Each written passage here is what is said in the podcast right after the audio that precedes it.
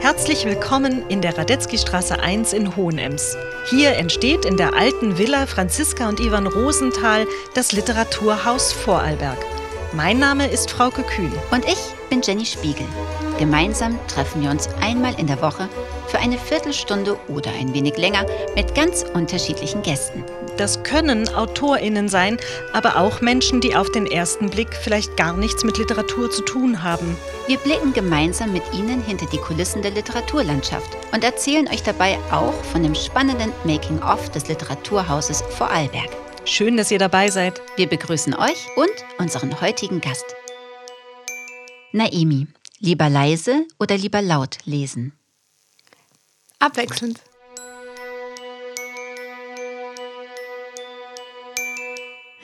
Sie ist Kulturvermittlerin und Pädagogin für Kinder- und Jugendliteratur in der Stadtbibliothek Dornbirn. Ihr besonderes Anliegen ist es, Kindern den einfachen Zugang zu Literatur zu ermöglichen und das Vorlesen als regelmäßige Praxis zurück in unsere Gesellschaft und in unseren Alltag zu holen. Herzlich willkommen, Naimi Sander. Danke für die Einladung. Liebe Naimi, welches Kinderbuch hat dich als Kind geprägt oder am meisten begeistert? Das ist ganz schwierig zu beantworten. Es waren ganze Reihen. Also ich kann mich erinnern, dass ich alle Bibi Blocksberg-Bände durchgelesen habe, dann alle Knickerbocker-Bände. Also wirklich so ähm, Lesefutter und gar nicht, gar nicht die beste Literatur, würde ich sagen.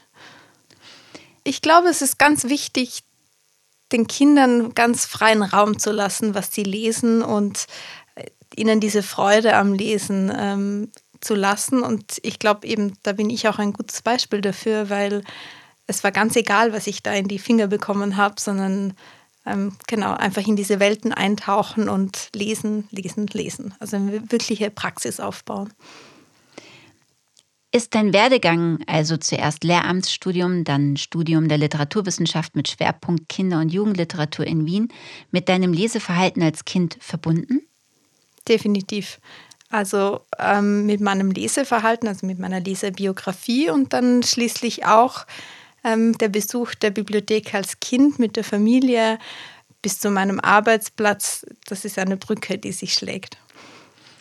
Mm, wird Kinder- und Jugendliteratur deiner Meinung nach in der Branche unterschätzt? Hm, es kommt darauf an, welche Branche. Am Buchmarkt sicher nicht. Also es ist ein ähm, nimmt im Buchmarkt ein großes Segment ein und wächst auch, schreibt positive Zahlen, sogar während Corona. Also es kommen jährlich ähm, zwischen 8.000 bis 9.000 Titeln auf dem deutschsprachigen Buchmarkt heraus. Ähm, in der Literaturwissenschaft, ja, da wird es ähm, sicher unterschätzt. Wieso genau? Das hat unterschiedliche Gründe. Ich denke, die Kinder- und Jugendliteratur ähm, steht immer noch in so einer pädagogischen Tradition, also dass man etwas damit vermitteln will und ist noch gar nicht so lange, wird sie als eigenständige Kunstform gesehen, in der man auch alles ausdrücken kann, also die sich auch wirklich selber ähm, immer weiterentwickelt, immer diverser wird, unterschiedliche Themen ähm, behandelt. Also eigentlich genau gleich viel zeigen kann wie die Allgemeinliteratur. Du sprichst ja jetzt gerade etwas an, was immer so ein bisschen, wenn man über Kinder- und Jugendliteratur sich unterhält, so im Raum steht, nämlich ist ein Unterhaltungsbuch ähm, weniger wertvoll als ein Buch, das pädagogische Werte vermittelt. Diese Diskussion gibt es sowohl unter Eltern als auch unter ähm, Pädagogen, Pädagoginnen. Wie siehst du das? Was sagst du dazu? Gibt es einen Unterschied zwischen Unterhaltungsliteratur und Kinderbüchern, die vor allem einen pädagogischen Wert vermitteln wollen? Ähm, ja, das gibt es auf jeden Fall eben ein, einfach aufgrund der, dieser Geschichte der Kinder- und Jugendliteratur.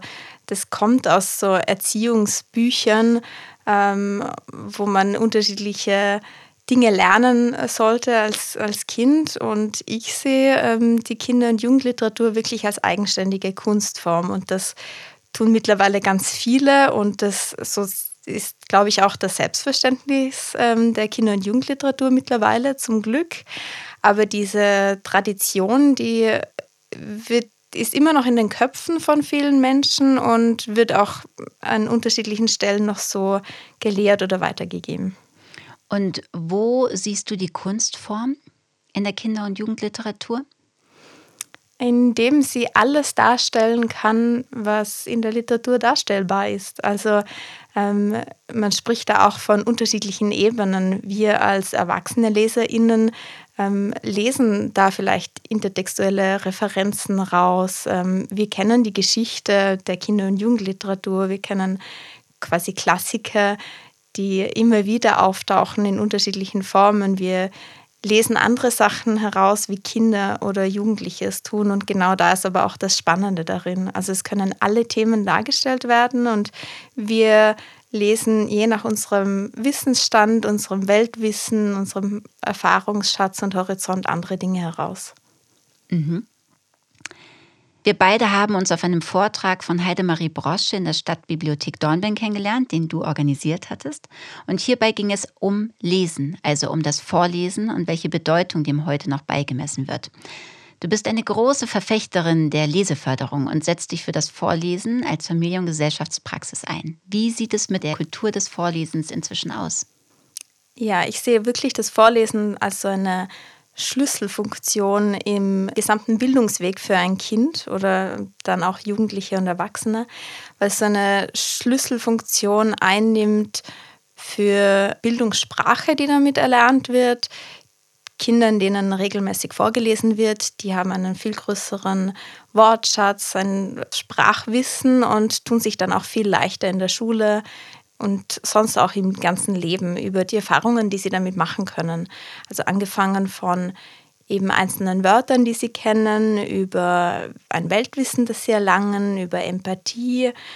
Da werden einfach jedes Mal ähm, neue Synapsen geknüpft im Hirn. Also sie diesen Bildungsvorteil, den Kinder haben, denen vorgelesen wird, ähm, das kann man nie mehr in später ausbügeln. Du liest ja auch selber gerne vor. Ja. Was sind deine Erfahrungen beim Vorlesen, wenn du die Kinder beobachtest? In der Stadtbibliothek haben wir natürlich ganz unterschiedliche Kinder. Also die kommen aus ähm, unterschiedlichen Familien und mit unterschiedlichen Bildungshintergründen. Ähm, die Kinder, manchen von denen wird ganz regelmäßig vorgelesen, das merkt man. Die ähm, bringen sich auch viel mehr ein in das Vorgelesene. Also wir sprechen da von einem dialogischen Prinzip. Das heißt, ich stelle immer Nachfragen, wir analysieren gemeinsam das Gehörte. Das ist eine gemeinsame Bedeutungskonstruktion, das Vorlesen. Also passiert auch immer äh, in sozialen Kontexten. Ähm, und eben Kindern, denen oft vorgelesen wird zu Hause, denen merkt man das an. Die ähm, treten viel schneller in Interaktion mit uns, ähm, kommen wirklich schneller auch ins Sprechen. Also eine Vorlesestunde soll auch immer ein in Sprache baden sein, sagen wir, also dass sie selber auch ins Sprechen kommen und ähm, ihre eigene Welt damit ähm, verknüpfen können. Kindern, denen nicht viel vorgelesen wurde oder die keinen Bezug zur Bibliothek als Institution oder zum Lesen oder Vorlesen zu Büchern haben, zur Literatur, ähm, die tun sich einfach schwerer da anzuknüpfen. Die ähm, können vielleicht weniger damit anfangen. Also man merkt das einfach.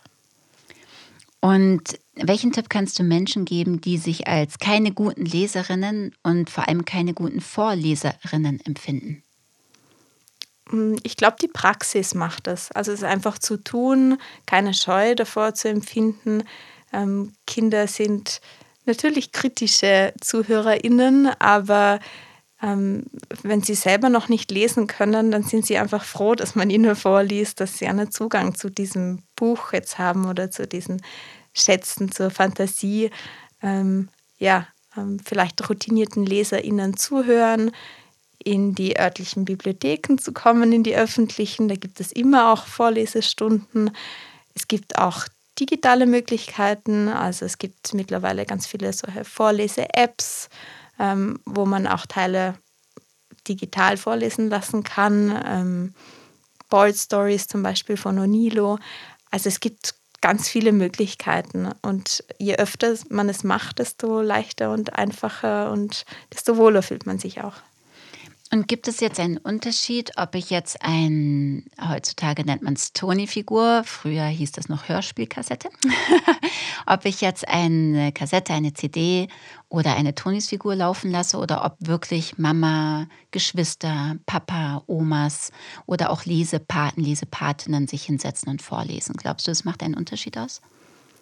Wenn wir von der Grunddefinition ausgehen, dann sind solche Hörspiele, so toll sie auch sind, also ähm, die sind natürlich auch eine, eine erste ähm, Vermittlung von Literatur, aber die sind eigentlich gar kein Vorlesen, weil das Vorlesen wirklich diese gemeinsame Bedeutungskonstruktion ist.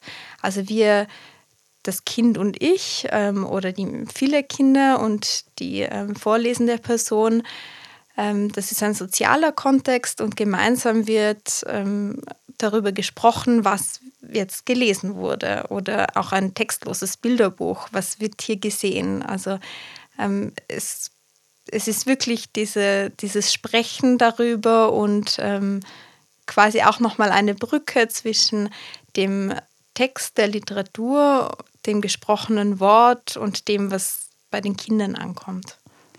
Und jetzt bist du für die Stadtbibliothek Dornbirn dafür zuständig, dir genau solche Konzepte zu überlegen, wie man Kindern Vorleseräume schaffen kann, Situationen schaffen kann, in denen man Kindern vorlesen kann und darf und aber auch andere Konzepte. Was hast du denn da für Ideen, die schon umgesetzt werden in der Stadtbibliothek Dornbirn? Genau, also unser, unser großes Metakonzept quasi, das über allem steht oder hinter allem, ist ähm, die Leseförderung für Leseferne oder für Kinder, Jugendliche, aber auch Erwachsene, die sonst wenig Kontakt zum Lesen oder Vorlesen, zur Literatur, zur Sprache im schlimmsten Fall haben. Ähm, das heißt, wir wollen die erreichen, die sonst quasi immer durch dieses Raster fallen, also in der Schule oder, oder dann auch später im, im, im Alltag, im Berufsleben, weil sie keine Möglichkeiten bisher hatten, ähm, Literatur als was Positives zu erfahren und genussvoll zu erfahren. Es braucht einfach schon eine ganz solide, ausgebaute Basis von ähm, Lesefähigkeiten, eine große Automatisierung, damit auch wirklich der Inhalt mitgenommen werden kann. Also dass nicht mehr alles durch buchstabiert wird oder ähm, genau Buchstabe für Buchstabe entziffert wird. Lesen ist ein sehr mühsamer Prozess. Und ähm, damit es überhaupt zu so einem Genuss kommt, zu einem Verständnis, zu einem tiefen Verständnis, braucht es ganz viel an Lesefähigkeiten. Und da versuchen wir mit unterschiedlichen Formaten alle quasi mit ins Boot zu nehmen und alle zu erreichen. Das kann ein Lesekaraoke sein, ähm, wo Kinder zum Beispiel wie, in, ähm, wie beim Karaoke, beim Singen gemeinsam chorisch ähm, vorlesen, laut. Also so Lautleseverfahren. Das können auch Lesehörtexte sein, wo wir ganz langsam laut vorlesen und die Kinder quasi, also ErstleserInnen, laut mitsprechen, alleine für sich aber ja, das sind ganz unterschiedliche Formate oder auch ein Autokino für die ganz Kleinen, also ein Bilderbuchkino ähm, auf einer, großen Leinwand und sie können auf ihrem Bobbycar sitzen. Also wir sind da wirklich ganz kreativ und äh, versuchen auf ganz unterschiedliche Arten und Weisen ähm, zu, ja, zu begeistern für Literatur und für das Lesen, für die Sprache. Und mit diesen Konzepten lockt ihr also Kinder und Familien vor allem in die Bibliothek. Wie schaut es denn aus mit den Jugendlichen? Ich nehme an, dass auch die Jugendlichen ähm, genau die Zielgruppe sind, die am schwierigsten zu bekommen ist oder in die Bibliothek zu locken ist. Ja und nein. Ähm, moderne Bibliotheken versuchen sich als dritten Ort zu inszenieren. Das heißt, wir sind das Wohnzimmer der ganzen Stadt, Dornbirn oder ähm, alle, die kommen möchten. Ähm, mit einer großen Aufenthaltsqualität. Also in unserer Jugendbibliothek sind viele Jugendliche einfach da, weil sie da sein können, so wie sie sind. Ähm, sie müssen nicht lernen, sie müssen nichts lesen, sie können einfach nur da sein. Und im besten Fall drehen sie sich mal um, schauen in das Regal hinter sich und sehen, dass wir zum Beispiel eine große Auswahl an Mangas haben. Ähm, die werden ganz oft gelesen und ausgeliehen oder auch Zeitschriften und natürlich Jugendromane. Also ja, ich glaube, es ist ganz wichtig, ihnen freien Raum zu lassen, sie nicht zu überfrachten, sie einfach sein zu lassen. Und natürlich über solche Themen wie Mangas, ähm, aber auch Gaming ähm, kommen sie dann in die Bibliothek und nehmen irgendwann dann vielleicht auch etwas mit oder auch digitale Angebote. Ja. Wie ist es denn dann um die Bibliotheken von heute bestellt? Also welche Trends und Konzepte entwickeln sich hier, um zu sagen, wie du gerade gesagt hast, die Bibliothek ist der dritte Ort einer Stadt oder für einen Menschen?